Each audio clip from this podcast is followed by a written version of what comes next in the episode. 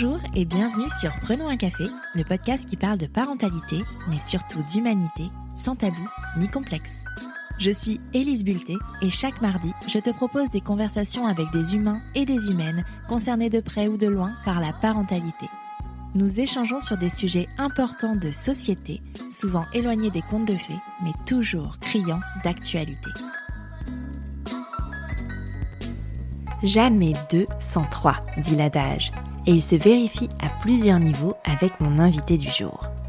Ce n'est pas la première fois que Justine passe sur le podcast, ni la deuxième d'ailleurs, mais bien la troisième. Et pour cause, elle a raconté à mon micro chacune de ses grossesses, chacune de ses naissances.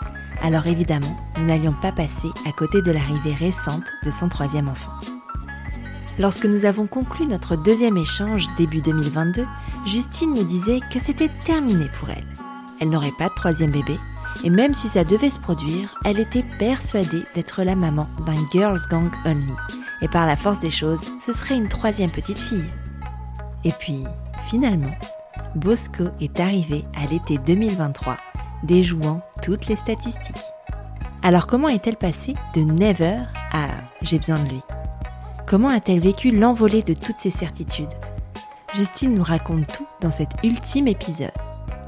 Ultime, vraiment Tu pensais être seule à galérer Mets tes écouteurs et prenons un café. Bonjour Justine. Bonjour Elise. Heureux, bienvenue sur Prenons un café pour la troisième fois, je pense. Euh, je suis ravie de te recevoir de nouveau pour parler de ta troisième maternité. Mais si jamais il y avait des personnes qui n'avaient pas écouté ni le premier ni le deuxième épisode, est-ce que tu peux te présenter en quelques mots, s'il te plaît? Bah déjà, il n'est pas trop tard, vous pouvez aller les écouter avant. mais, euh, mais, sinon, je m'appelle Justine, euh, je suis la maman de Paula qui, a, qui va avoir 4 ans en janvier, euh, de Martha qui, a, qui va avoir 2 ans, et de Bosco qui a 2 mois. 3 mois, 2 mois et demi. pas simple hein, de se Non, c'est pas simple, ça commence à faire beaucoup. on s'est euh, donc on s'est déjà euh, rencontrés hein, dans la vraie vie et sur podcast. La première fois, tu étais euh, enceinte de Paula, c'était la toute toute toute dernière ligne droite, dernier mois, et on avait parlé de ton projet Yogin Mama, de donner accès aux femmes enceintes et aux jeunes mamans à une activité sportive, au yoga, tout ça. Tu te formais justement beaucoup au yoga prénatal, postnatal. On s'est recontacté avec Martha qui est arrivée pour parler de ta dépression pendant, euh, pendant la grossesse et aussi de l'arrivée de Martha qui avait été très très magique. Aujourd'hui, on se retrouve pour parler de Bosco cette fois-ci. Pourquoi? Pourquoi je t'ai redemandé? Parce qu'en fait, je me souviens très bien de cet enregistrement où il y avait Martha qui était toute petite et tu me disais euh, que, euh, que ton mec était très partant pour en avoir encore plein des enfants, voire deux, trois euh, après, mais que toi, tu sentais que vous étiez au complet. Et il y a autre chose qui m'avait marqué, et c'est assez rigolo, on va en parler, c'est que tu étais persuadée que tu serais une maman de fille, et uniquement de fille. Ce n'est pas le cas. Je ne vais pas te poser la question traditionnelle de prenons un café, puisque tu y as déjà répondu, à savoir, euh, as-tu toujours désiré être mère? Mais je vais te poser la question, à partir de quand? Comment est venu ce désir d'être mère de trois enfants? Est-ce que c'est euh, un désir? Oui, parce que déjà, c'est le, c'est le seul enfant euh, dont on a vraiment essayé. C'est-à-dire que c'est la première fois dans l'histoire de ma maternité que je regarde un calendrier, je dis ok, là je vais ovuler, viens, on fait un enfant. La première fois. Ah ouais? Parce que Paula, c'était un petit peu, comme j'avais expliqué, ça arrivait c'était pas un hasard non plus, parce que voilà, il n'y avait pas de contraception, mais euh, voilà, c'était une belle pas surprise. Voilà. voilà. Euh, Martha, euh, deuxième enfant complètement désiré, mais pareil, c'est arrivé peut-être un peu plus tôt que ce qu'on avait imaginé. Et par contre, la Bosco, c'était vraiment, vraiment, vraiment calculé quoi. Ah ouais. Comment ça s'est passé cette comment t'es passé de je veux pas d'autres enfants et on est au complet à en fait, on va planifier d'avoir un troisième enfant. Euh, bah déjà, comme tu l'as dit, c'était euh, mon mec qui m'a toujours euh, dit j'aimerais avoir trois enfants. Moi, je rappelle quand même qu'à la base, euh, c'était plutôt zéro. je voulais plutôt zéro enfant. Et puis finalement, un matin, je me suis réveillée. Oh là là, mais j'ai vraiment trop envie de, de devenir euh, maman. Et puis en fait, un jour, je me suis réveillée. Oh, j'ai trop envie d'avoir un troisième enfant. Comme ça Comme ça. Mais vraiment, je me souviens euh, clairement avoir eu ce déclic. Je voulais un troisième enfant. Et en fait, ça me rendait euh, malade que ça soit pas déjà le cas, quoi. Vraiment, ah ça, me, ça me brûlait les tripes, quoi. Martha avait quel âge à ce moment-là? Euh, Écoute, Martha est née en novembre et c'était à peu près en juin. Donc elle avait pas un an? Non, pas un an. Pas un an. Pas un an. Et on s'est dit, euh, bon, on, se laisse réfléchir l'été. Mhm. J'étais contente aussi d'avoir un été pas enceinte, on va pas voilà.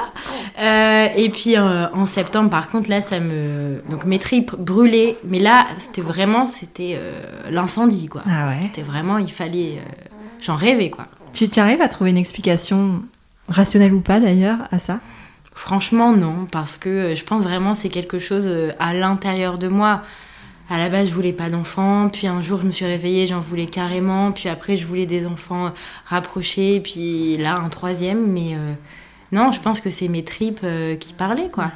c'est mon corps. Comment tu as vécu le fait, donc justement, d'avoir ce désir en toi, mais de pas être enceinte? Puisque comme avant, c'est arrivé comme ça, et t'as pas eu le temps finalement de d'avoir une attente. Comment toi, tu vis cette attente, même si, si je calcule bien, elle n'a pas été si longue que ça, mais comment tu le vis? Honnêtement, je pense que c'est une des choses qui doit être les plus difficiles euh, sur Terre. J'ai de la chance et pas. Moi, ça. Voilà, ça dure jamais longtemps. Euh, mais je pense. Euh, enfin, je vais dire la vérité. En gros, j'ai fait un test de grossesse. Il était négatif. C'était le premier test de grossesse que je faisais. Il était négatif. J'ai pleuré. Et après, je me suis dit Putain, mais non, c'est que la première fois, quoi. Mm. Je, non, ne pleure pas, euh, c'est que dalle. Mais en fait, je sais pas comment l'expliquer. J'avais ce truc en moi qui me disait. Euh, je, rêve d'être mère euh, alors que je l'étais déjà, mais je rêvais vraiment d'être mère de ce troisième enfant. Et le lendemain, j'ai refait un test et il était positif. Mm. ok. Tu vois? Ouais.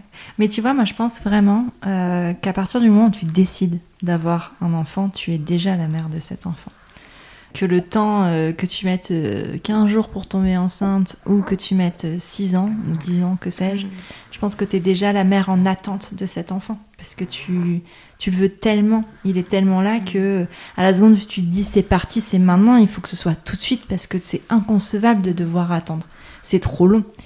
C'est dur quoi. C'est sûr, et évidemment, j'ai trouvé ça forcément plus facile de finalement euh, avoir eu euh, Paula, Martha et être tombée, enceinte, euh, voilà, en le, en le voulant, mais sans, sans faire de choses pour, que là, vraiment, tu vois, avoir cette dit, allez, on y va, je sais pas. Je pensais que ça allait être plus magique de se dire, ah, c'est génial, quand on va faire l'amour, ça va être pour avoir un enfant, ça va être complètement différent. Finalement, j'ai trouvé que non, c'était plus difficile oui, parce qu'en fait, tu, euh, tu as cette relation avec ton mec euh, avec un but. Quand, quand tu désires pas d'enfant, c'est juste pour vous faire plaisir, pour, euh, pour kiffer un moment ensemble et tout ça. Et là, en fait, je pense que, enfin, en tout cas, d'expérience, après, je parle pas pour toutes les femmes hein, ou tous les couples, mais que quand tu as ce désir d'enfant, en fait, tu as une, un but qui est autre que se faire plaisir. C'est qu'en fait, il faut que le spermatozoïde, il aille rencontrer l'ovule, quoi. C'est ça l'objectif de ce rapport sexuel. Ah bah carrément. C'est, c'est plus du tout le euh, ah bah viens on s'aime, viens on se fait des câlins et, et, et on se fait du bien. C'est vraiment Ouais, c'est plus. C'est pas que c'est plus mécanique, mais presque en fait. Je me souviens, j'étais là, coucou, c'est le vent, allez, boum, c'est parti. T'as pas envie, c'est pas grave, on y va quand même. c'est pas grave, c'est maintenant et on va le faire plein de fois. C'est ça. Pour maximiser les chances, ouais, non, mais carrément. C'est, tu t'as plus de relations sexuelles de la même façon, quoi. Euh, pour Martha, on en avait parlé, t'avais pas vécu de congé maternité et surtout ta grossesse, elle avait été hyper difficile. Euh, tu n'aimes pas, on rappelle pour les auditeurs et les auditrices, tu n'aimes pas être enceinte. Je déteste, hein, tu peux utiliser. Tu détestes être enceinte, ce qui est assez drôle quand on sait ce que tu fais dans la vie. Hein, mais, euh, mais, mais, mais, tu détestes être enceinte. Est-ce que sur cette troisième grossesse, ça s'est passé de la même façon? Ah oui, j'ai retrouvé exactement la même chose, quoi. Je, je sais pas si c'était pire, mais c'était aussi profond, aussi intense et. Euh, et je suis persuadée que c'était pas lié au fait d'avoir déjà des enfants. Alors, évidemment, euh, il y a plus de fatigue, mais ça n'a rien à voir avec la fatigue. C'est quelque chose à l'intérieur de moi. Oui, parce que finalement, quand tu as eu Paula, tu n'avais pas d'autres enfants et tu avais aussi euh, détesté ça. Ouais, alors j'avais pas eu conscience vraiment que j'avais détesté à 100% euh, parce que il y avait ce truc où c'était où c'était hyper nouveau tu vois, euh, tout était nouveau, euh, on prenait vachement soin de moi. Mais par contre, euh, là, là, non, c'était, ça allait pas. Ouais, ça allait pas. Dès le jour 1, dès le test de grossesse ou? Non, j'ai quand même eu, j'ai quand même kiffé le premier jour. Ouais. Ouais, non, j'étais tellement heureuse en fait de voir. c'était la première fois de, de, voir un test positif et de me dire waouh, je suis enceinte, c'est trop bien. Parce qu'avant, j'avais quand même vu le test de grossesse et je me disais, ah, je suis enceinte, c'est la merde. Comme c'était pas attendu, mhm. mais là, c'était vraiment attendu, donc c'était vraiment. J'étais vraiment trop contente, mais. Mais ouais, c'était. Euh, peut-être le lendemain. Hum, attends, je me replonge quand même, parce qu'en fait, c'était quand même finalement assez récent. Mais je pense plutôt, c'est pas, non, c'est pas ça. C'est vraiment à partir du deuxième trimestre. C'est-à-dire que le premier trimestre, alors même qu'il est hyper difficile, et là, il a été extrêmement difficile parce que pour la première fois de ma vie, euh, j'ai vomi tous les jours. Alors que ça m'était jamais arrivé. Mais je vomissais dans la rue, je vomissais partout, tout le temps. Ah et, euh, et, en fait, le premier trimestre, il n'était pas, euh, comment dire, psychologiquement intense. Mhm. J'étais très heureuse, mais c'est à partir du premier trimestre. Euh, du deuxième trimestre, pardon. Comme si, euh, bon, ça y est, euh, t'as fait ton écho, normalement, t'es rassurée, t'es trop contente. Non, moi, j'ai fait mon écho et boum. Normalement, c'est vrai que c'est l'inverse. On te dit que les mots du premier trimestre s'arrêtent et que le deuxième trimestre, c'est ben, tu retrouves un peu d'énergie, tu as ton ventre qui arrive, tu commences à sentir ton bébé bouger, donc tu as tout ce qui est fun un petit peu.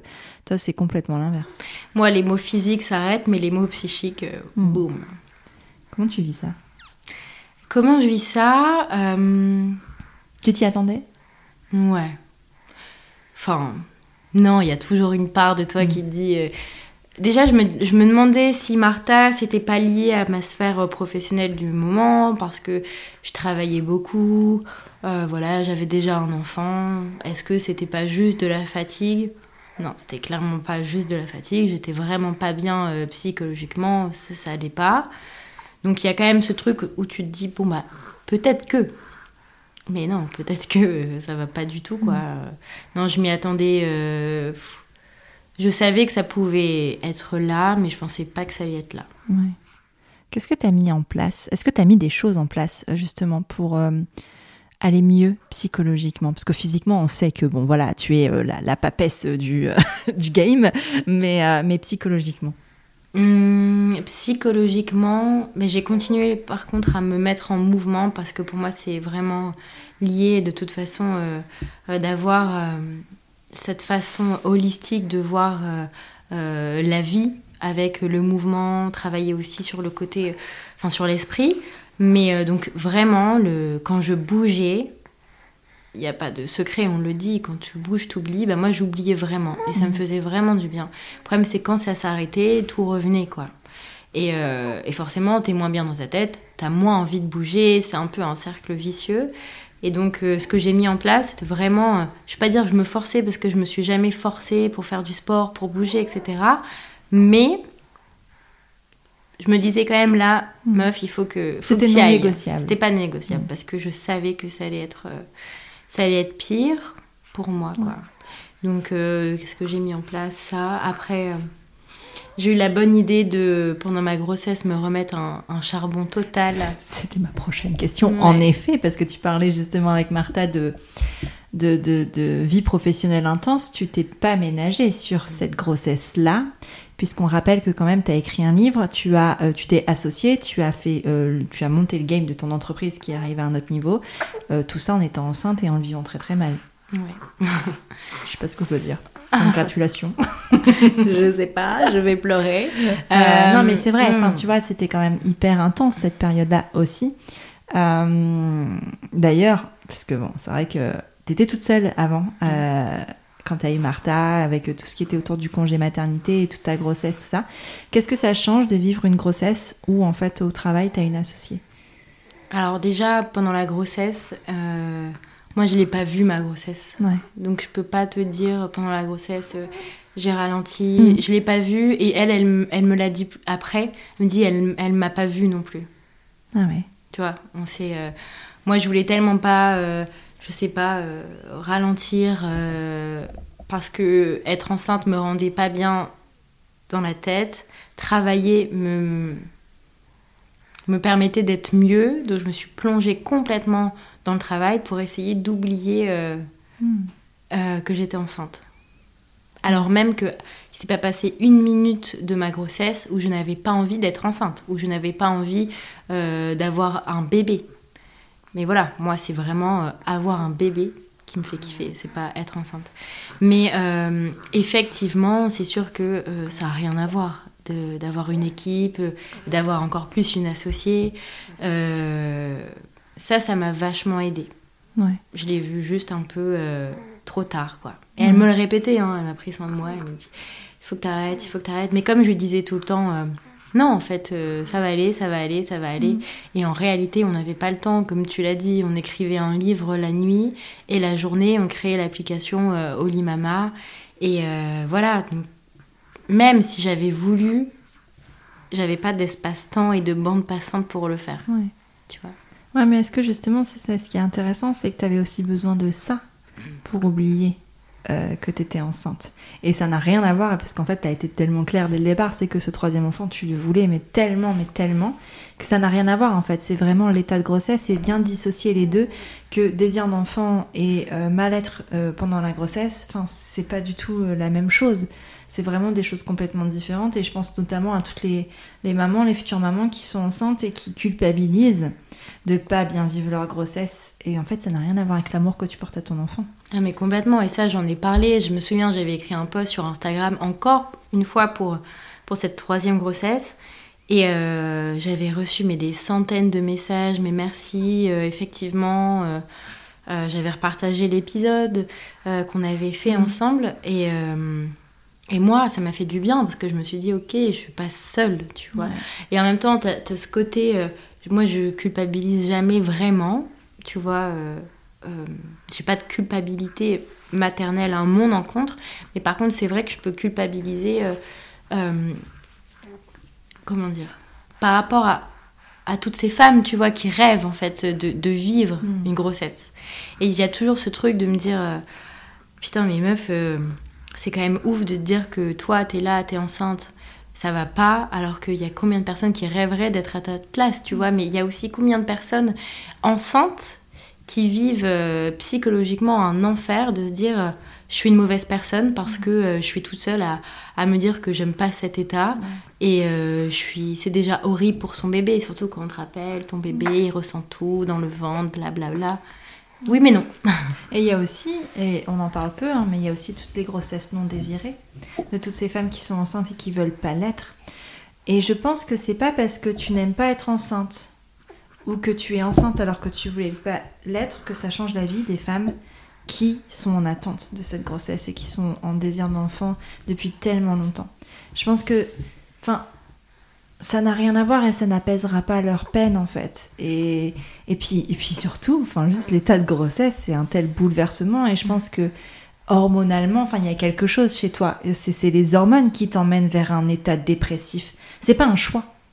C'est jamais un choix d'ailleurs d'être dans un état euh, dit dépressif, c'est qu'on soit en dépression du euh, prénatal ou en postpartum, ou dépression euh, hors grossesse et hors enfant, c'est jamais un choix. C'est comme si on disait à quelqu'un en bonne santé, ben tu devrais quand même, enfin culpabiliser un peu. Il y a des gens qui sont malades, tu vois. Enfin, non, tu fais pas ça. Tu fais pas ça. Donc c'est pas parce que c'est dans la tête que que c'est volontaire. Et c'est pour ça que culpabiliser sur ces sujets-là, ça n'a pas tellement de sens, même si on, on entend beaucoup.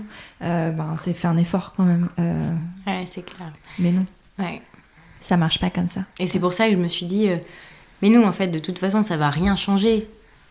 Ça va rien changer, donc parle-en, dis-le et même si tu fais du bien à une personne, tu auras fait du bien à une personne. Surtout que bon, tu t'adresses quand même à une communauté de gens concernés. Tout à fait. Euh, dans, dans, ton travail et dans, ce, dans tout le contenu que tu produis, c'est quand même uniquement des, bah, c'est uniquement des mères, des futures mères, enfin quand même. Donc, euh, je pense que dire la vérité et d'avoir, de prendre cette parole-là, ça fait du bien aux personnes qui, qui l'entendent et de montrer qu'il y a une diversité dans la maternité et que c'est pas, euh, ben, euh, j'ai le glow de grossesse. Et, j'ai jamais eu le glow de grossesse. tu vois, genre les beaux cheveux, les beaux ongles, et puis de promener dans la rue avec tes poussettes et tes au talon après, et d'avoir le temps de te maquiller. Enfin, je veux dire, il y a un moment, je pense que la vraie vie, ça fait du mm. bien aussi de la montrer. C'est clair. C'est trop important lorsqu'on a enregistré, quand tu venais d'avoir Martha, tu m'as dit non mais moi de toute façon je le sais, je le sens, je ne suis qu'une maman de meuf, de girls, de nana. Quand tu es tombée enceinte de Bosco, est-ce que tu avais, avant de demander le sexe et tout ça, qu'est-ce que, est-ce que tu avais une intuition sur ça? Est-ce que tu imaginais euh... Persuadée que c'était une fille. C'est vrai. Ah oui, oui. Je, je persuadais que je ne pouvais avoir que euh, des filles. Et tu as voulu savoir le sexe pendant la grossesse? Oui, j'ai voulu. Je suis pas capable d'attendre. Je suis trop impatiente. Et alors, à l'annonce, qu'est-ce qui se passe? À l'annonce, euh, en fait, de toute façon, je voulais un troisième enfant. Moi, c'était mm. vraiment. Euh, je, je voulais pas un garçon. Et surtout, j'ai bien dit à mon mec on fait un troisième. On ne fait pas un garçon. Mm. Parce que lui avait très envie d'avoir un garçon. Euh, et en fait, j'étais trop contente. Euh, d'avoir un garçon. Mais je me suis dit, ah, mais c'est fou, j'ai dû régler quelque chose en interne pour réussir à avoir un garçon. Tu crois? Ah oui, c'est sûr. C'est sûr. Pourquoi? Parce que je pense que dans l'histoire, euh, et là c'est encore en cours, tu vois, euh, de ma lignée, du transgénérationnel, etc., je, je, pensais vraiment que j'allais avoir que des filles. Et un jour, j'ai fait un soin et j'ai dit ça. Et, et on m'a dit tu n'auras pas que des filles. Et là, je me suis dit, ah, d'accord. Effectivement, j'ai pas eu que des filles, puisque j'ai eu un euh, petit garçon. Ouais.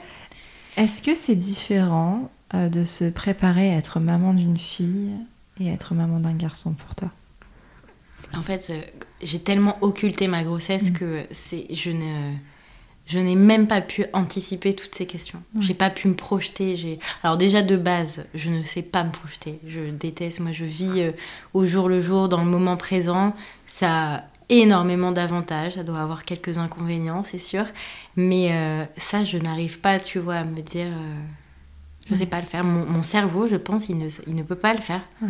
Tu te projetais pas non plus dans tout ce qui était autour de la naissance? Parce que je sais que pour Martha, tu avais, avais penser préparer un accouchement physio sur un plateau technique. Là, c'était quoi? Est-ce que tu arrivais quand même à, malgré toute la charge de travail et malgré le fait de pas, enfin, d'occulter tout ce qui y avait autour de la grossesse, est-ce que, en revanche, tu avais une perspective pour la naissance? Alors, je ne voulais pas accoucher dans ma voiture. Ce qui est un bon point parce que ça a failli arriver. Voilà. Donc ça, c'était... Euh, non, après, évidemment, c'est difficile parce que, euh, je le rappelle, pour Martha, j'ai eu une naissance euh, rêver pour moi, c'était vraiment euh, incroyable, c'était très intense parce que très rapide, mais un, rêve. Et tu toujours ce prisme de se dire est-ce que ça va être aussi bien? Mmh. Et ça, c'est vraiment un sujet quand même. Quand, euh, tu vois, entre ma première euh, naissance, la deuxième, la première, c'est classique, voilà, péri, accouchement quand même assez rapide, enfin voilà, mmh. dans la moyenne des plus totales. C'est plus facile après, quand tu as un deuxième, une deuxième naissance rêvée, parce que tu te dis, euh, bah voilà, super. Et troisième, tu te dis, est-ce que ça va être encore mieux, du coup, si mm. on suit cette chronologie-là? Et euh, j'ai dû faire, par contre, un travail pour me libérer de ça. Ah ouais? Ouais. Qu'est-ce que tu as fait? Bah Déjà, j'ai fait encore j'ai fait un second accompagnement global à la naissance où euh, on a beaucoup discuté, tu vois. Parfois, faire un travail, il suffit pas de grand-chose, c'est juste, ça passe par la discussion. Donc euh, on en a parlé énormément avec ma sage-femme, de se dire euh, ça peut être euh, complètement différent, vraiment. Et ça ne veut pas dire que ça sera moins bien. donc ça, vraiment, on en, a, ouais, on en a beaucoup discuté. Surtout, j'avais quand même cette sensation que les gens attendaient de moi que j'accouche encore plus rapidement. Quels gens hmm, Quels gens Mon entourage. Euh, tu sais, on dit facilement euh, Ah, mais toi, de toute façon, tu vas accoucher en une heure, là, cette fois. Comme si c'était une performance Ouais. Comme si. Euh, ah, mais. Ouais, j'avais quelque chose à réussir ou à mm. mieux faire. mais bon. C'est les autres qui te renvoyaient ça ou c'est toi? Ou les deux peut-être? Les deux, je pense. En fait, moi, c'était plus dans le sens oh putain, faut pas traîner. Tu vois, hmm. c'était euh, oh putain, ça a duré euh, moins de deux heures du moment où je me suis réveillée, où j'ai accouché. Donc là, en fait, t'as pas le temps. Moi, c'était plutôt dans ce sens-là où, quand même, je me suis formatée à me dire que ça allait être très rapide. Oui, parce qu'on dit que plus tu as d'accouchements, plus c'est rapide. Voilà. Hmm. Mais on dit aussi que tous les accouchements sont différents. Oui, aussi. Et ça, faut le garder en tête. Ouais. Donc, euh, donc euh, oui, quand même euh, les autres aussi. de ce truc-là. Est-ce que tu as réussi avant la naissance à lâcher prise sur ça? Ou c'est vraiment resté jusqu'au bout? Jusqu'au bout. tu nous racontes la naissance des Bosco Ouais. Je pense qu'on va comprendre pourquoi. C'est resté jusqu'au bout. du coup, j'ai décidé de m'arrêter. J'avais un terme prévu 20 juillet. Euh, je me suis arrêtée de travailler fin juin. Ah, une différence quand même, parce qu'à Martha, tu t'étais pas arrêtée et à Paula, je crois pas non plus. Non. Là, tu t'es arrêtée de travailler. Ouais, là, je me suis arrêtée de travailler. Euh, ça m'a fait peur au début parce que je savais pas ce que j'allais faire de ce temps. Euh, et je pense que je ne savais plus réellement qui j'étais quand je ne travaillais pas. Je ne connaissais pas cette personne en fait, je mhm. pense. Euh, sauf qu'au final, je me suis arrêtée 4 jours puisque j'ai accouché quelques jours après. Donc je ne. Voilà. C'est tout. Je ne ouais, saurais pas. 4 jours. Mais non, parce qu'après, il y a eu quand même la suite. Tu as parti le travail dans ta chambre de maternité. Oui, c'est vrai. Euh, donc euh, oui, j'ai eu ces 4 jours et c'est vrai que j'ai savouré ces, ces 4 jours. Vraiment, ça m'a fait du bien. je suis persuadée que... bon, je vais aller dans le dans le bon sens, dans le bon ordre. Lundi matin, je me réveille parce que je suis mouillée. Je me suis dit, j'ai un périnée incroyable, je ne me suis pas fait piper dessus, c'est sûr, il est très fonctionnel, il est puissant, il est, fort. Je me fais pas piper dessus, euh, et encore moins en dormant, tu vois? Et, euh, et, là, je me lève et je me dis, ah putain, ça y est, j'ai fissuré. Donc je réveille mon mec, 6h du mat. J'ai fissuré, euh, vite, dépêche-toi, appelle ton frère. Non, appelle mon frère. C'est mon frère qui devait venir pour garder les enfants un lundi matin, pas ouf non plus pour l'école, euh, etc., mode de garde. J'appelle mon frère à peu près 300 millions de fois, il ne décroche pas. Oh mais non. J'appelle ma belle-sœur, bref, j'appelle tout le monde. Non, je sais pas pourquoi ça n'a pas fonctionné. Et, euh, et là, le prisme du je vais accoucher en une heure, il était là plus plus. dans mon salon avec mes enfants. Ouais. Sauf que en fait, j'ai fissuré, je me suis même pas demandé est-ce que j'ai une contraction? tu vois, j'ai juste dit j'ai fissuré, euh, point barre. Euh, bref, son frère arrive, euh, il dépose les enfants, et là, moi, je me vraiment, je me, je me dépêche à me, pour me laver, etc. Et en fait, je me rends compte qu'une fois tout le monde est parti, il se passe rien, quoi. Mais rien. Quand je te dis rien, c'est rien, quoi. J'ai rien. je suis en accompagnement global à la naissance, donc euh, voilà, j'ai pas besoin d'aller à la maternité, c'est ma sage-femme qui vient à la maison, comme c'était le cas pour Martha. Et puis elle vient, et puis rien, quoi. Enfin, il se passe rien, donc elle dit on attend, euh, ok. Donc on attend une heure. Et elle me dit un truc, elle me dit que. Euh, elle me réexplique l'ordre des choses, c'est-à-dire que voilà, j'ai, il me semble 12 heures pour aller à la maternité en accompagnement global à la naissance, parce qu'après c'est déclenchement, euh, je sors de l'accompagnement global et je dois avoir... parce qu'il y a des risques d'infection. Voilà, et je dois rentrer en maternité. Là par contre, moi, euh, sortir de l'accompagnement global, je m'y étais préparée, mais c'est quelque chose que je ne voulais pas vivre, quoi. Mm. Parce que ça voulait dire projet... Euh, bon, après, c'était tout. Je savais que c'était possible. Sauf que là, les heures tournent, il est euh, midi, donc ça fait déjà 6 heures qu'il ne se passe rien. Pourtant, j'ai tout fait. Hein.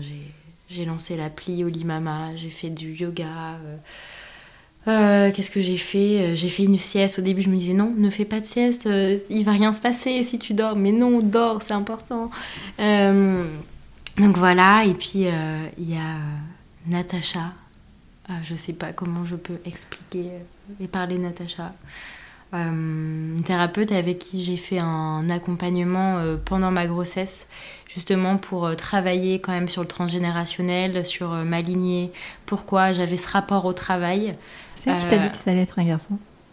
Est-ce que c'est elle qui m'a dit que ça allait... Ben non, parce que j'ai commencé le travail et quand je le savais déjà.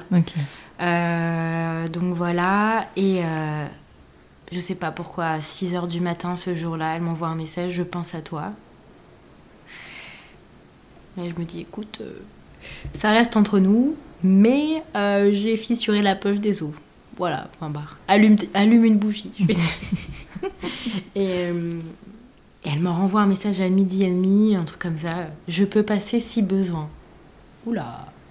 Et là, moi qui j'ai beaucoup de mal à demander de l'aide ou à dire quand ça va pas, ou je réfléchis pas trop, quoi, j'avance juste comme ça. Et là, je lui ai dit oui, s'il te plaît, j'ai besoin de toi. En une demi-heure, elle était là. Et en fait, euh, j'avais trop ce truc de. Euh, il faut aller vite. Euh, et il fallait qu'elle m'aide en fait à, me recentrer, à me réancrer au moment présent. Ça, c'était hyper important. Et il y a quelque chose aussi dont je veux parler parce que c'est important pour moi. Ça reste de l'analyse, mais je suis persuadée que, que c'est ça. mon corps ne voulait plus euh, que je sois enceinte. Hmm. Tu vois, je, suis persuadée que euh, lui voulait rester, vraiment, je suis sûre, lui adorait. Euh, parce que en réalité, je me suis tellement, je me suis rendu compte que j'étais enceinte réellement, peut-être un mois avant mon accouchement, un mois et hmm. demi. J'ai pris soin de cette grossesse. Et, et, donc lui voulait rester, sauf que mon corps et, et ma tête n'étaient plus capables, je pense, tu vois, de, de rester euh, enceinte. Et c'est pour ça que j'ai fissuré et que le travail s'est pas mis en route parce que lui, il voulait pas. Mhm. Tu vois, c'est mon corps qui l'a imposé. Et c'est ok, enfin voilà, mon corps a le droit de parler aussi. Euh, c'est pas de ma faute. Et, euh, et donc j'avais besoin par contre de l'intervention de quelqu'un pour me réaligner avec ça et de me dire euh, et de le rassurer, en fait, de lui mhm. dire ok, c'est maintenant, ça va bien se passer, tu vas voir, c'est aussi bien à l'extérieur et donc on a fait ça pendant une heure, on a fait des, la méditation, etc. Elle a claqué la porte et là une contraction, mais euh, là boum, j'ai revécu euh, les premières contractions de Martha. Et là par contre je me suis dit ça va aller très vite. Je savais que mm. ça allait aller très vite. Effectivement, j'ai accouché une heure et demie après. Donc finalement un travail encore plus T'es partie direct alors euh, Non, non, j'ai pas... non, j'ai quand même voulu faire les trucs un peu à ma sauce. Donc je, suis, je voulais absolument passer du temps dans mon bain chez mm. moi. Donc là, on était euh, à deux euh, dans le bain. C'était super. Je faisais une chorégraphie, c'est-à-dire debout entre les contractions. Il me massait le bas du ventre très fort pour l'accompagner et lui dire tu peux venir, c'est par là la sortie, ça va être super. Et pendant les contractions, j'étais dans l'eau et il me massait le bas du dos. Apparemment, j'étais assez silencieuse, alors que j'ai l'impression encore de. Parce que pour mon deuxième accouchement, je rappelle, j'ai fait trembler les murs, tout euh, mon voisinage était au courant, je pense. Euh, et là, il m'a trouvé très silencieuse, sauf à un moment où il a appelé la sage-femme et a dit il faut, euh, il faut qu'on se retrouve parce que ça va être maintenant. Donc j'ai refait exactement le même scénario à l'envers, dans la voiture, bref je pensais que ça allait arriver très vite. Je savais que j'étais peut-être à 9 de dilatation. Euh, voilà, je le sentais. Puis je suis arrivée à la maternité. Euh, j'ai eu la baignoire, euh, la salle nature, mon plateau technique de rêve. Et, et, là, finalement, ça a duré 30 minutes. comme l'impression d'avoir besoin de je sais pas, de savourer cet instant. Et c'est bizarre de dire, on va me dire, mais elle est complètement dingue. Mais j'ai savouré chaque contraction. Je trouvais ça incroyable. Vraiment, c'était la première fois où j'étais. J'avais vraiment changé mon, mon mindset en me disant, euh, sois fière de ces contractions. Ça peut être ouf, c'est un moment en plus. Et je me disais, euh, juste waouh, c'est incroyable, je fermais les yeux et je le félicitais, je disais mais Bosco, t'es trop fort. Voilà, et j'avais presque envie de lui dire mais euh, viens pas trop vite, quoi, viens, on savoure, c'est génial. Euh, mais bon, il y a un moment où voilà quoi. Et donc, euh, il est sorti. moins comme un boulet de canon, tu vois. Martha, elle était sortie, j'avais même pas vu qu'elle était dans l'eau. Là, je l'ai vu, il a pris le temps, il s'est arrêté à la sortie. Il a dit au revoir. Il a dit au revoir. Je me, suis dit, c'est, tu peux attendre un petit peu, j'en sais rien, mais c'est peut-être pas le moment. Je, me sens, je sentais mes lèvres comme des mm, oreilles d'éléphant, et là je me disais, ok. Mais euh, il a fait le travail tout seul. Je me suis dit, ne pousse pas, laisse-le faire. Et euh, bref, je l'ai retrouvé euh, dans l'eau. Ouais, c'est assez flou. Ouais, et c'est mon mec qui, qui l'a appris. Parce qu'encore une fois, inc- incapable de, Mhm. après ça, incapable de bouger, quoi. Juste envie de m'allonger. Et il a pris. Ouais. Là, c'était, génial. Trop bien. Ouais. Est-ce que, maintenant que tu as l'expérience de plusieurs accouchements, euh, ces accouchements, tu vois, où tu dis que Bosco prenait plus son temps et Martha plus comme un boulet de canon, est-ce que tu trouves que ça ressemble à leur tempérament aujourd'hui? Ah bah Martha, c'est un boulet de canon. Martha, c'est un vrai boulet de canon. Ouais. Oui, oui, c'est complètement... euh, Dans, dans, mon, dans sa naissance, je la vois, elle, complètement. Ouais. Ouais. C'est marrant. Ouais. Vous aviez déjà euh, le prénom avant qu'il arrive? Oui. C'est quoi l'histoire de ce prénom? Ah, bah ça, c'est Léa. Je pose la question avec une voix innocente sans être très très innocente, j'avoue. Ouais. Euh, J'étais enceinte euh, de Martha. Je savais pas encore que c'était une fille et on cherchait des prénoms parce que je partageais un bureau avec euh, Léa tout le monde, coucou. Ou Euh, d'où on enregistre aujourd'hui. Voilà, c'est ça. Et, euh, et je sais pas, elle me dit euh, Ah, je te vois trop avec un Bosco, un, un nom hyper fort comme ça, un peu rital, parce que je suis sicilienne. Je te vois trop. Et là, mais vraiment, j'avais l'impression que je pouvais mourir pour ce prénom. Mais vraiment, je pouvais mourir. Martha était une fille, donc euh, voilà, c'était pas pour, c'était pas pour Martha. Et euh, quand on m'a dit que c'était un garçon, moi dans ma tête, ça ne pouvait pas être autrement. J'étais capable de tout, vraiment. Après, il y a eu euh, tellement de trucs pendant ma grossesse. euh, euh, mon papa s'appelle Giovanni. Peut-être que Bosco, ça parle de Jean Bosco, mais le vrai prénom euh, de Bosco, c'est Giovanni. Et là, je me dis ah mais c'est fou, ça peut pas être, ça peut pas être un hasard. On s'est fait un, un petit week-end en amoureux avec mon mec et là on arrive en Belgique euh, dans un centre Thalasso et là on voit un énorme édifice euh, Jean Bosco. Là on se regarde et tout, on se dit waouh c'est fou, euh, incroyable. Et il y avait plein de trucs comme ça de et moi j'étais persuadée mais lui me disait pas ok ça va être Ah Bosco parce qu'il y a vraiment ce truc de se dire non non on attend la dernière minute, je vais te Ah faire je vais te faire, mais comment dire, bouillonner jusqu'au bout avant de te dire, donner satisfaction. Ouais, Il n'y avait pas de liste, donc c'est ça en fait. Il n'y avait pas d'autre option. il n'y avait pas d'autre option. Euh, donc euh, voilà, je dis ok, bah, c'est pas Bosco, mais c'est quoi alors? Mais moi c'était c'était Bosco ou rien. Et, euh, et voilà, et un jour il m'a dit je suis ok pour Bosco. Et là, mais Franchement, j'avais l'impression de.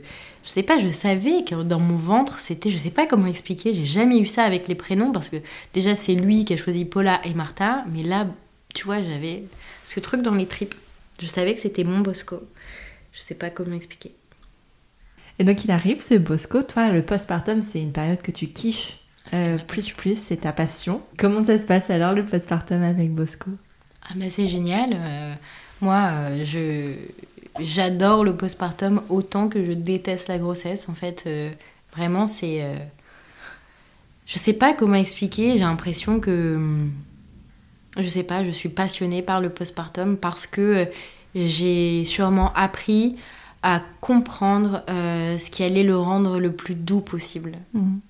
Et je suis persuadée, persuadée, persuadée que c'est vraiment tout ce que j'ai mis en place après chacun de mes postpartums. On va dire maintenant j'ai T'as de l'expérience. j'ai un peu d'expérience. Et je pense que des trois, c'est lui le plus doux. Ah oui Alors que j'ai quand même, euh, je rappelle quand même que j'ai eu trois enfants en trois ans et demi. Mm. Euh, mais oui, je sais que c'est le plus doux parce que euh, j'ai une rigueur très très forte sur mon mode de vie. Mm. Et c'est ça, en fait, pour moi, c'est vraiment été la clé du succès de mon énergie. Ouais. Et aussi sûrement parce que je me sens libérée de quelque chose. Mm. Mais tu documentes beaucoup euh, ton postpartum, justement, Mm. sur Instagram notamment. Je trouve ça hyper chouette parce que je pense que ça peut donner de l'espoir à ces femmes qui, justement, vivent très très mal le postpartum par manque d'information, Mm. par manque de préparation. Et parce que peut-être qu'elles sont dans une lutte aussi. Une lutte de. euh, ben en fait, on- tu viens d'avoir un bébé et t'essayes de vivre comme si t'en avais pas. Comme si ton corps venait pas te donner naissance. En tout cas, moi, après, c'était il y a un moment maintenant, je suis une vieille mère, euh, il y a, a 6-7 ans, euh, moi, le postpartum a été très dur à cause de ça, parce qu'il n'y avait pas d'informations, j'avais pas d'informations, euh, on m'en avait pas donné, on m'avait pas accompagnée non plus, et en même temps, j'essayais d'être ce que j'étais avant, ce que je n'étais plus. Parce que la transition à la maternité, le devenir mère, euh, c'est quelque chose que je n'avais pas conscientisé. Euh, et le fait d'en parler comme tu le fais, je pense que ça peut donner espoir aussi. Tu sais que moi, ça me donnerait presque envie d'avoir un enfant alors que je ne veux pas d'enfant. Enfin, tu vois, moi, c'est presque l'inverse. Je voudrais une grossesse parce que j'adore ça. Un postpartum pour voir comment c'est quand c'est bien. Et, et puis après, je, je donne, si vous voulez. Prenez. Mais euh, Mais je, je pense qu'il y a, qu'il y a plusieurs phases là-dessus et tu touches un point, c'est qu'il y a 6-7 ans, on n'en parlait pas, on se prenait une claque. Il y a depuis euh, ces deux dernières années, je vais pas dire qu'on en parle trop, parce que c'est hyper important d'en parler, mais moi j'ai un peu du mal avec, euh, j'ai un peu de mal, pardon, avec l'information qui informe juste. Mhm. Moi j'ai besoin d'avoir une information et derrière ça, avoir un tips, un conseil. Par exemple, dire le postpartum c'est dur. Ok. oui, et. Et dans ta tête, ça te met putain, ça va être la merde, je vais trop mal le vivre. Ok. Alors que dire le postpartum, ça peut être dur, mais il y a plein de choses à mettre en place pour que ça soit plus doux. Et ces choses-là sont ta ta ta ta ta. Tu vois? Là, je trouve qu'il y a vraiment une grande différence. Et c'est pour ça que je documente, euh, comme tu peux dire. Et c'est aussi là où euh, c'est ma, ma raison de vivre et ma raison d'être avec euh, Oli Mama et avec Agathe. On est vachement, mon associé, on est très euh, en cohésion là-dessus, sachant qu'elle adore la grossesse, elle déteste le postpartum et inversement. Mais, euh, et on s'est dit en fait, euh, mais peut-être que si on nous avait dit plus vite, ça peut être difficile, mais il y a ça et ça et ça à mettre en place pour que ça, ça le soit moins, ça nous aurait peut-être plus aidé, tu vois. Donc, donc ouais, c'est vraiment ça qui est important pour moi, de partager des choses qui sont, euh, comment dire, ce que je mets en place, c'est des choses que euh, la plupart des personnes peut-être peuvent mettre en place dans leur quotidien, parce que j'essaie en fait euh, de montrer que c'est facile. Euh, Facile, c'est pas le bon mot, que c'est possible. Mm. Voilà, c'est ça, c'est possible. Que c'est pas linéaire, que parfois tu vas essayer une fois, deux fois, trois fois, tu vas te prendre un mur, mais peut-être que la quatrième fois, ça va être mieux, Mm. tu vois. Et c'est ça que j'essaie euh, de Mais je pense que ça s'applique à beaucoup de situations. Bien sûr. Euh, D'être déjà dans la prévention Mm. plutôt que dans euh, le colmatage des, Mm. des blessures et des dégâts. Euh, je pense que ça change aussi beaucoup de choses, d'apprendre le temps de réfléchir, de visualiser ce que ça peut être et ce que ça va être pour s'y préparer. La préparation, je pense que c'est très très important.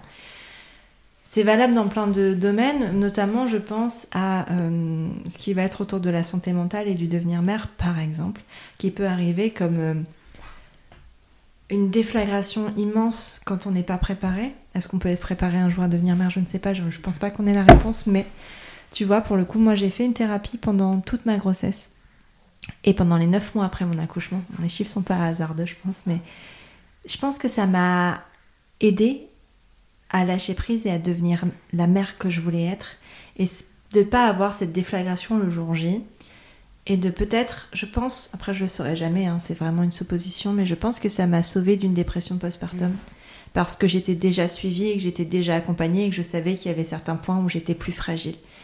La prévention, de manière générale, je pense, est très importante et de savoir qu'il y a des solutions. Tout comme avec la dépression du postpartum, parce que tu vois, je pense que pendant longtemps, le mot postpartum et le mot dépression du postpartum ont été associés. Moi, je me souviens d'une conversation que j'ai eue avec ma mère où je lui avais demandé comment elle avait vécu son postpartum. Elle m'a dit qu'elle avait jamais fait. Ce qu'elle voulait dire, c'est qu'elle n'avait pas fait de dépression du postpartum. C'est toujours le cas, hein, d'ailleurs. Ouais. Euh, je l'entends. euh, C'est vrai? Ouais. Alors qu'en fait, ça n'a rien à voir. Le postpartum, toutes les personnes qui ont accouché le vivent. À partir du moment où on donne naissance, on est en postpartum et ça dure 3 ans en moyenne. Mm. Donc toutes les personnes qui accouchent le vivent. La dépression du postpartum, c'est 20% Mm. des personnes qui accouchent qui le vivent. C'est quand même pas la même chose. Il n'empêche que je pense que si même on était prévenu qu'une possible dépression du postpartum pouvait arriver, bah, les dégâts seraient un peu plus, euh, enfin moins en tout cas, moins forts sur ces dépressions du postpartum. Les mères iraient mieux et la société pourrait les soutenir beaucoup mieux. Ce que je veux dire par là, c'est que la prévention et la préparation et le témoignage euh, facilitent grandement les choses et l'écoute de soi aussi. Et je pense que c'est ça aussi que tu transmets beaucoup. C'est euh, l'écoute de soi, c'est important, c'est euh, la priorité numéro un et que c'est pas de l'égoïsme et quand bien même ça l'était, c'est nécessaire en fait. Et, et c'est, je pense, quelque chose qui est primordial à transmettre parce qu'on n'a pas appris, en tout cas nos générations, n'ont pas appris à s'écouter. On n'a pas appris ça, franchement. Enfin, Ah, c'est tais-toi et fonce, enfin, euh, serre les dents et t'y vas, mais pour toutes les situations. Et je trouve ça hyper rafraîchissant euh, et hyper. euh, ça donne de l'espoir, en tout cas, pour la suite, de voir que ben, les mamans d'aujourd'hui, celles qui deviennent mères aujourd'hui et celles qui deviendront mères demain, ben, elles auront accès à ça. Euh, et elles pourront vivre mieux les choses. Bon, elles sont peut-être confrontées à d'autres choses. Hein. On va pas sauver le monde, pardon. Mais, et quand bien même que peut-être que si. Et ben en fait, c'est c'est hyper chouette et ça, c'est le témoignage qui le permet. Et au-delà du témoignage, vous avez écrit un livre avec Agathe qui le permet aussi. Euh, c'est marrant parce que tu as écrit ce livre sur le postpartum pendant ta grossesse. Ouais. Euh, comment tu as accouché de ce livre Euh, pendant ma grossesse. non, euh, Non, l'écriture a peut-être commencé avant. Ouais, ouais, ouais, parce que j'ai fini.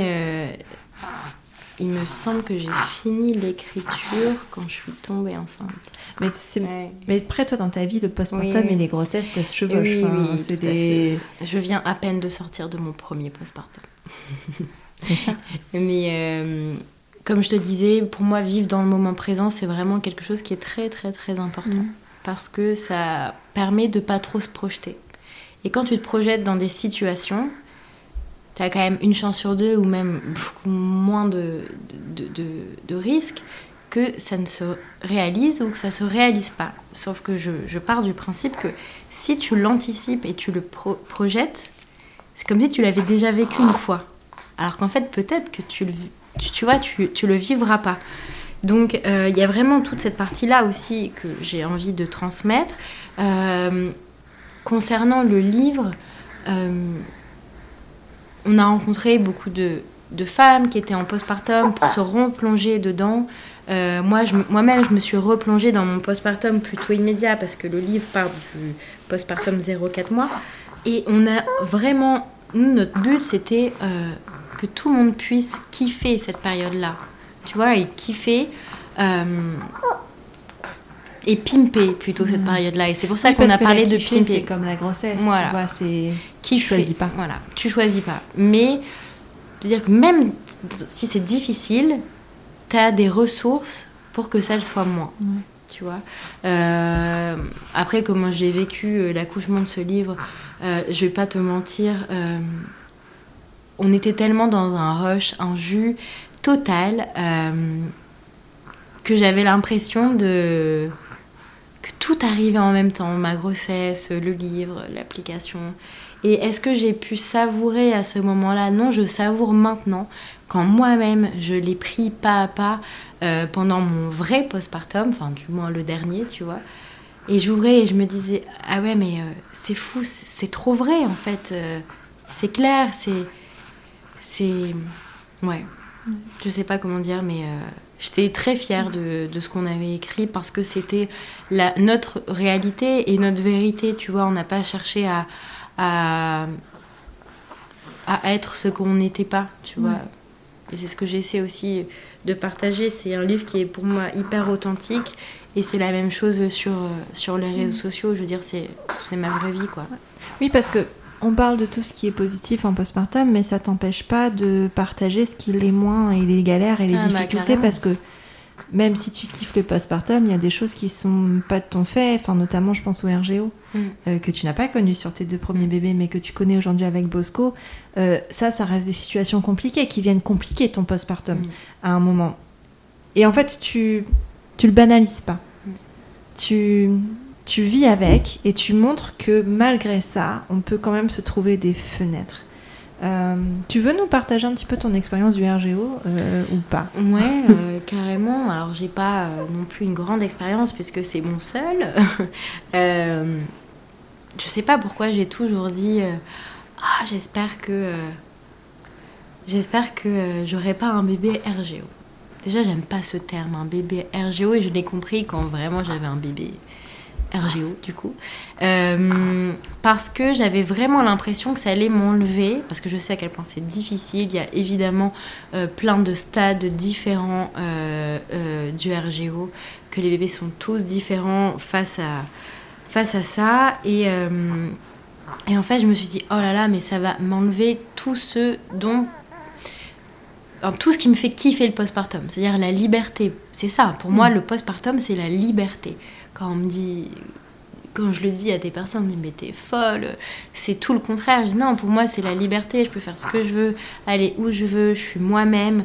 Et je me suis dit oh là là, mais euh, ça va m'enlever tout ça parce que je vais être contrainte d'être avec un bébé qui est pas bien, qui souffre, etc. Et, et déjà, j'ai réalisé que c'était pas vrai. J'ai réalisé aussi que je voulais pas parler de Bosco comme mon bébé RGO parce qu'il est tellement plus que ça. Mm. Enfin, tu vois, oui, c'est sûr, il y a, il y a un reflux, mais euh, ça le. Tu sais, ça, le, définit ça le définit pas. Mm. Et tu rentres très vite, même dans un bébé qui a deux mois. Ah, c'est un bébé reflux. Oui, c'est un bébé reflux, mais c'est pas que ça, quoi. Donc, euh, donc voilà, j'ai eu la chance d'avoir été très bien entourée et accompagnée. Et ça, je pense que c'est ça qui fait toute la différence. T'as pas eu à te battre pour avoir un diagnostic et pour euh, être entendue? Non, j'ai eu aussi la chance d'avoir eu Agathe qui a eu trois bébés qui avaient un reflux. Mm. Et elle m'a dit tout de suite. Euh, je pense que Bosco avait 10 jours, elle était à, à distance, en plus elle était en vacances. Elle m'a dit écoute, je pense que Bosco a un reflux. Moi, je voulais peut-être pas l'entendre comme c'était une de mes peurs, entre guillemets. Euh, et je disais, ah bon, mais non, je pense pas. C'est peut-être le trop-plein. Il me dit, non, je pense qu'il y a un flux. donc, du coup, à partir de là, j'ai commencé à vraiment lui le regarder. Tu vois, vraiment, parfois, je me souviens, je prenais une heure et je faisais que le regarder, euh, l'analyser. Après, je me suis dit, ah ouais, c'est clair, je pense effectivement. Et je suis allée chez la pédiatre parce que c'était le rendez-vous des 10 jours. Euh, et elle m'a tout de suite écoutée et entendue, en fait. Elle m'a dit oui, je pense que ouais, là, il n'y a pas de doute sur ce que vous me racontez. Oh, déjà, quand t'entends un professionnel de santé qui te dit il n'y a pas de doute sur ce que vous me racontez, elle, elle l'a pas, sur le moment, elle l'avait pas vu, quoi. Elle n'a pas eu besoin de constater d'elle-même. Tout à fait. Et après, elle a quand même, euh, voilà, elle a, elle a, comment t'appelles ça? Je sais pas. Ausculté Ausculté, elle a dit oui, oui, oui. Ce petit bruit, d'ailleurs, vous devez l'entendre en fond. C'est, euh, voilà, ça fait partie euh, des bébés à reflux. Moi, ma mission, vraiment, face à ça, c'était de me dire, ok, je vais le pimper mon postpartum, malgré tout, parce que c'est mon mode de vie, je fais pas semblant, je suis comme ça. Et je vais essayer de garder tout ce qui a fonctionné pour les deux précédents postpartum et on va voir ce qui fonctionne. Effectivement, on a dû adapter plein de choses, c'est-à-dire euh, euh, bouger debout, ok, porte-bébé, enfin, tu vois, il y a plein de choses qu'on a dû adapter. Et ça fonctionne, tu vois. Euh, je me sens pas. Évidemment, je pense que c'est plus intense. Ce que je vis là, c'est ouais, c'est quand même plus intense, mais c'est pas c'est pas moins bien quoi. C'est fou comme euh, le pouvoir de. Enfin, quand un professionnel de santé te t'entend en fait, mm. et il n'a pas besoin de, de voir pour t'entendre, ça donne certainement beaucoup plus de confiance en tant que jeune maman. Après, toi, c'est ton troisième bébé, donc tu as déjà acquis aussi pas mal d'expérience. Mais je pense que ça détruit beaucoup de mères de ne pas être cru. Euh, parce qu'il y en a qui galèrent beaucoup, surtout autour du RGO, qui vont attendre 6 mois, 1 an pour avoir un diagnostic, alors qu'en fait, euh, tout est là. Mais je pense aussi que tu vois, en parler de mission de témoignage et de raconter, je pense que tout ça, ça participe en fait. Plus les femmes vont parler, plus les parents vont parler, bah, même les professionnels de santé seront finalement obligés d'entendre à un moment en fait. Et que c'est ça qui permet euh, à plein de femmes d'être entendues aujourd'hui et, pas d'être... Parce qu'on dit toujours, enfin, vous écoutez trop, enfin, on dit toujours, on le dit de moins en moins, et c'est chouette quand même, de, vous écoutez trop votre enfant, euh, non, il a rien, c'est dans votre tête. Et quand bien même c'est dans notre tête, ça veut dire que c'est là et que ça mérite d'être entendu. Et que si, et là je parle, je m'adresse vraiment aux auditeuristes, c'est que si vous entendez un jour un professionnel de santé lui dire c'est dans votre tête, mais fuyez en fait. C'est pas vous le problème, c'est lui ou elle. Parce que euh, un vrai professionnel de santé bienveillant ne vous dira jamais c'est dans votre tête. Il prendra le temps de vous écouter. Et quand bien même c'est dans votre tête, il devra prendre le temps de vous écouter. Parce que c'est si vous en parlez, c'est qu'il y a un moment, c'est une situation de souffrance et de détresse qui mérite d'être entendue en fait. Et ça, c'est trop important. Euh, même si c'est pas ça, même si c'est la mauvaise piste, parce que parfois ça arrive aussi, si on croit qu'il y a un truc et puis c'est autre chose. Mais dans tous les cas, on doit être écouté et être aiguillé et être orienté.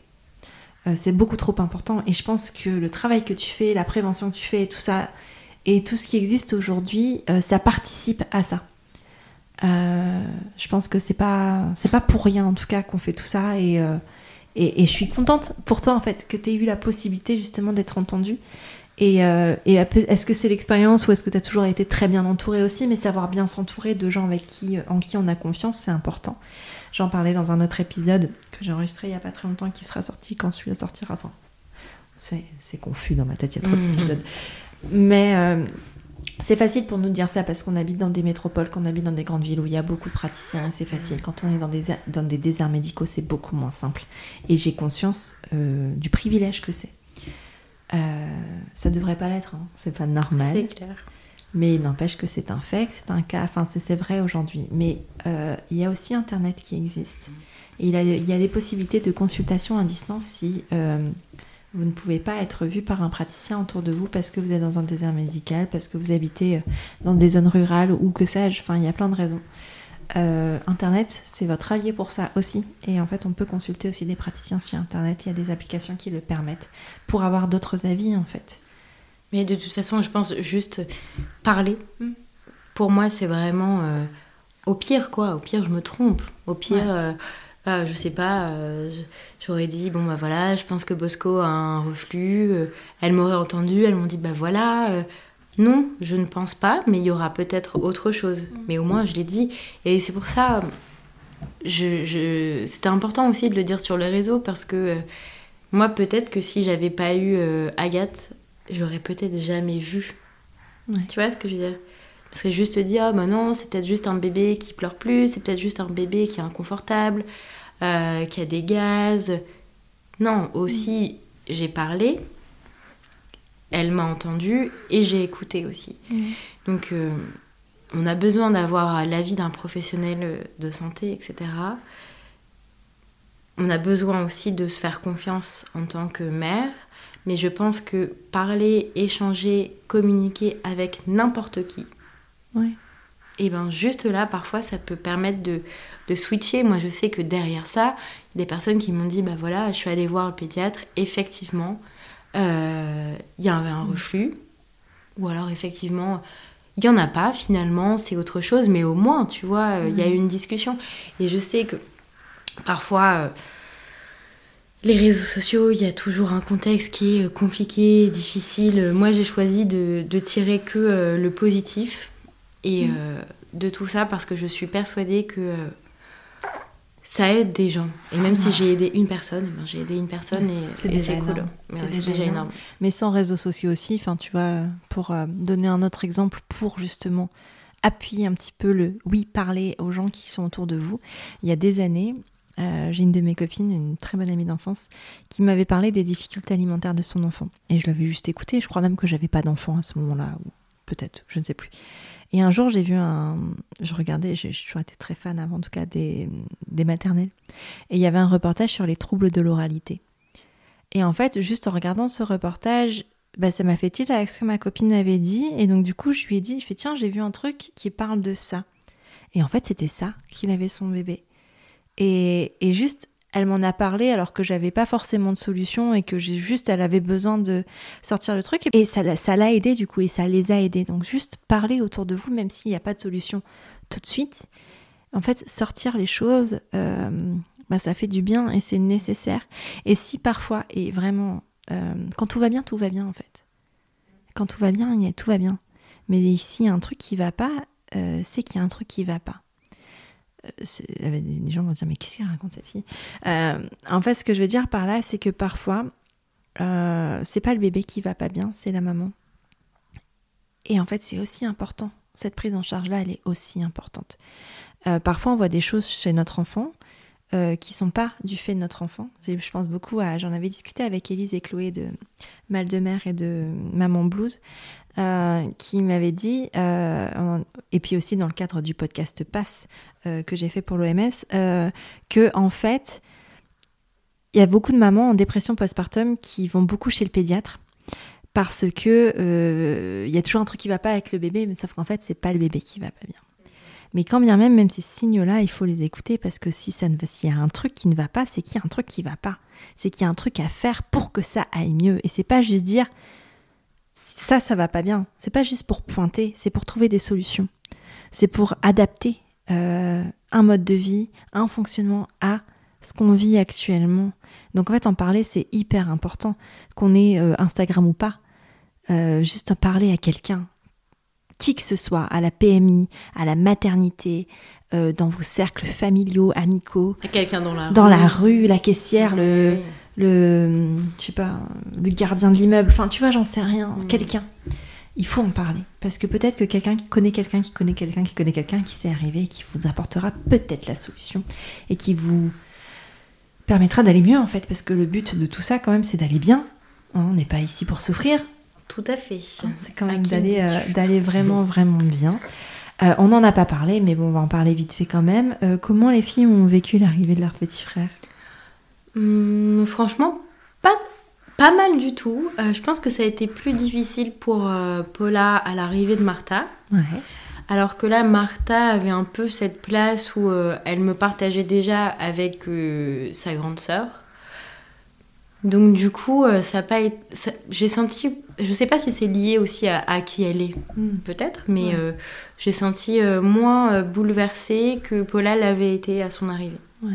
Donc euh, voilà, après ça reste des enfants euh, euh, très jeunes et donc du coup très bruts, mais, mais ça fait partie de la famille Ouais. nombreuse, je pense. Carrément. Puis tu as donné naissance en plein été, Ouais, pour la vacances première scolaires. fois. Ça a été? Ça a été, ouais, ça a été. je m'étais toujours dit le postpartum l'hiver, mais c'est vraiment incroyable parce que euh, de toute façon, il n'y a personne qui veut bouger, donc Mm. euh, t'es chez toi, il n'y a personne qui va te faire chier, tu dois même pas dire non parce que juste personne bouge. Je me dis, ah, mais là, l'été, les apéros, les trucs, les machins. euh, euh, et en fait, c'était super parce que je, le temps a un impact pour moi très fort sur mon bien-être. Ouais. Et bon, faisait pas Ouais, c'est ce toujours que j'allais beau, dire, il on est dans le nord, euh, voilà. mais, euh, mais je sais pas, te dire que c'était l'été, on a quand même pas mal anticipé le fait que euh, c'était les grandes vacances. Mm. Donc voilà, euh, l'aînée Paula au centre aéré au mois de juillet et, et Martha était toujours chez sa nounou. Voilà. Et un mois d'août tous ensemble. Ouais. Vous êtes partis en vacances? Ouais, on est parti, euh, on est parti euh, trois semaines à une, deux heures d'ici, Ouais. deux heures de chez nous pour euh, parce que la flemme de faire de la route euh, et puis on est très content de, de rester dans le coin. Ouais. Et, euh, et ça s'est super bien passé, honnêtement, euh, parce qu'il n'y avait aucune contrainte. Euh, c'est la première fois où j'avais vraiment, euh, comment dire, où non seulement j'étais en postpartum, mais en plus c'était les grandes vacances. Et le fait d'avoir euh, eu une associée, j'ai mis aussi euh, des choses en place à l'intérieur, en interne, euh, pour vraiment réussir à couper, couper, couper. Et ça m'a fait ouais, beaucoup de bien en fait. Ouais. Et côté sécurité sociale, cette fois, ça s'est mieux passé, le congé mat Ça s'est mieux passé. effectivement, ce n'est toujours pas, mais ça on pourrait faire un épisode rien que pour ça, ce n'est toujours pas une réelle Alors c'est super, avoir un congé maternité, euh, c'est super. Sauf que c'est un congé maternité qui te permet à peine de prendre quelqu'un pour te remplacer sur euh, peut-être un tiers des heures que toi tu fais. Et après ça, toi, il te reste 0 euros pour euh, vivre. Donc ça demande beaucoup d'anticipation financière, professionnelle. pour être tout à fait honnête, de vraiment prendre, de s'arrêter. Et ça devrait pas être le cas, mais euh, pour l'instant c'est comme ça. Donc, euh, mais ça fait quand même beaucoup de bien d'avoir pu m'arrêter, quoi. J'en avais besoin et à la fois, euh, je brûlais d'envie de revenir. Ouais. ouais, mais t'es mieux t'es parti pour mieux revenir aussi, peut-être. C'est ça, tout à fait. Est-ce que tu penses, Justine, que nous allons enregistrer un quatrième épisode? Ah, pour un quatrième enfant, non. tu me dis c'est la dernière fois, attention. Oui, non, non, non. non. Là, euh, là, non, parce que euh, bah, j'ai trois enfants en bas âge. Et que surtout, euh, là maintenant, mon quatrième enfant, ça va être mon couple. Hmm. C'est vraiment l'objectif parce qu'on va pas se mentir, évidemment, euh, que euh, le couple il prend un sacré tarif euh, déjà à l'arrivée d'un enfant, mais encore plus, je pense, quand on enchaîne autant. Ouais. bien que ça, soit complètement voulu, mais, mais là non, il faut en prendre soin et se rappeler pourquoi on a fait des enfants. Voilà. Donc ah. non, ah, peut-être qu'il y aura un autre épisode pour parler de ça. Par contre, K4 le fait bien aussi. Ouais, ouais. Vous êtes peut-être une belle team. ouais, ouais. Et puis, euh, non, je pense que nous, euh, par contre, les enfants ont renforcé notre amour. Ouais. Tu vois, donc euh, ça, c'est super. Là, juste, c'est de la logistique qui prend beaucoup de, de bandes passantes, quoi. Ouais. Mais c'est normal. C'est un temps. C'est un temps. Euh, Putain, dans 5 ans, ça va être incroyable. dire, Et là, on me dit toujours, oui, mais il y aura d'autres problèmes. Mais merde, laissez-moi. Je... Franchement, non. oui. Après, je moi, on me dit toujours, il euh, faut que j'arrête parce qu'à l'adolescence, ça va être l'enfer. Et en fait, je suis pas sûre. En fait, on verra bien. Et puis, quand bien même, tu vois. Mais je pense vraiment, euh, pour l'avoir vécu. Après, j'ai pas trois enfants, donc je sais pas. Mm. Mais moi, j'ai vraiment vu la différence en sortie de postpartum. Euh, de, retrouver ce temps pour moi déjà, premièrement pour moi, pour mon entreprise, pour mon couple mhm. aussi. Euh, aujourd'hui, euh, c'est comme si, comme si j'avais eu l'impression de respirer à nouveau, d'avoir vu cette lumière et dire ah, elle est là, elle est plus si mhm. loin, et de l'avoir traversée et de, de, revoir les choses sous un jour nouveau. Moi, vraiment, le postpartum pour moi c'était un vrai brouillard, même s'il y a eu de très bons moments, même si voilà à plein de raisons. Enfin, j'ai adoré chaque moment de ma fille. J'ai adoré la voir grandir, mais pour rien au monde je reviendrai en arrière. Et encore aujourd'hui. Même s'il est. Parce que tu vois, elle a 6 ans, donc il y a eu 3 et 3. Moi, je vois mm. vraiment 3 et 3. Euh, même les, les deuxièmes, enfin, la, la, deuxième moitié, je reviendrai pas en arrière parce qu'en fait, c'est toujours mieux. Chaque jour qui passe, c'est encore mieux il y a des challenges. Je dis pas qu'il y en a pas, parce qu'il y a plein d'étapes. Enfin, tu vois, là, nous, on est en plein dans l'entrée au CP, mhm. avec tout ce, qui, tout ce que ça implique et tout. Certaines, certaines questions qui, qui viennent. Mais en fait, à chaque fois, c'est génial. Et c'est à ce moment-là, je pense qu'on peut prendre le temps. Et, euh, et pour euh, voir un petit peu ce qu'Agathe partage et pour en discuter un, petit peu avec elle, je pense que la sortie du postpartum, vraiment, euh, permet un souffle et un renouveau sur le couple. je pense que c'est là moi, il y a quand même euh, juste un message qui est hyper important pour moi et que je veux faire passer. En fait, arrêter de projeter les gens euh, dans ce qu'ils projettent pas eux-mêmes. C'est-à-dire, euh, là, je, je l'entends, je le vois tout le temps. ah bah profite parce qu'après, ça va pas mm. être comme ça. Profite parce qu'après... Mais en fait, tu sais pas. Mm. En fait, on est tellement tous différents je sais pas, l'enfer des uns, c'est pas forcément l'enfer des autres. Et puis, est-ce que c'est vraiment l'enfer? Enfin, je, En fait, je pense qu'on a un peu du mal. Et, moi, c'est quelque chose que je. Enfin, je crois qu'on a, a un peu de mal euh, à dire qu'on kiffe. Mais oui, mais. Enfin, moi, je kiffe. Enfin, genre, je kiffe chaque, chaque seconde de ma parentalité, même les moments les plus chiants, je les kiffe en fait. J'aime ça. J'aime être la maman de mon enfant. J'aime être une mère. J'aime j'aime tout ça. Et je crois que c'est. Je sais pas si c'est mal vu, en fait, de dire qu'on kiffe et de pas voir nos enfants comme des contraintes. Moi, mon enfant n'a jamais été une contrainte. Jamais. Et je me plaindrai jamais, en fait, de quoi que ce soit parce qu'elle est. Euh, oui, il y a des moments chiants, mais dans ma vie de couple, il y a des moments chiants. Mm. Dans ma vie professionnelle, il y a des moments chiants. Euh, j'aime pas faire ma compta, par exemple. Mm. Il n'empêche que je la fais et que je kiffe ma vie professionnelle, tu vois. Ça n'a rien à voir. Il y, a, toujours, oui, des moments relous. Comme mon enfant ne va pas se laver les dents, oui, c'est relou, mm. certes. Mais j'adore ça. Mais tu as l'impression, tu vois, quand, quand on te dit ça, que tu vis en suspens de quelque chose qui va peut-être arriver et qui va être la merde. Ouais. Et ça te met dans un, mm. dans un mauvais mood, tu vois, de dire ça, sachant que ça sera peut-être jamais la merde. Comme euh, bah, pour revenir sur ma situation, dépression prénatale, on me l'a dit, ah bah oui, c'est sûr, l'information de dire peut-être que tu as plus de risques de faire une dépression postpartum. Mm. Mais c'est pas systématique. Mais c'est pas systématique.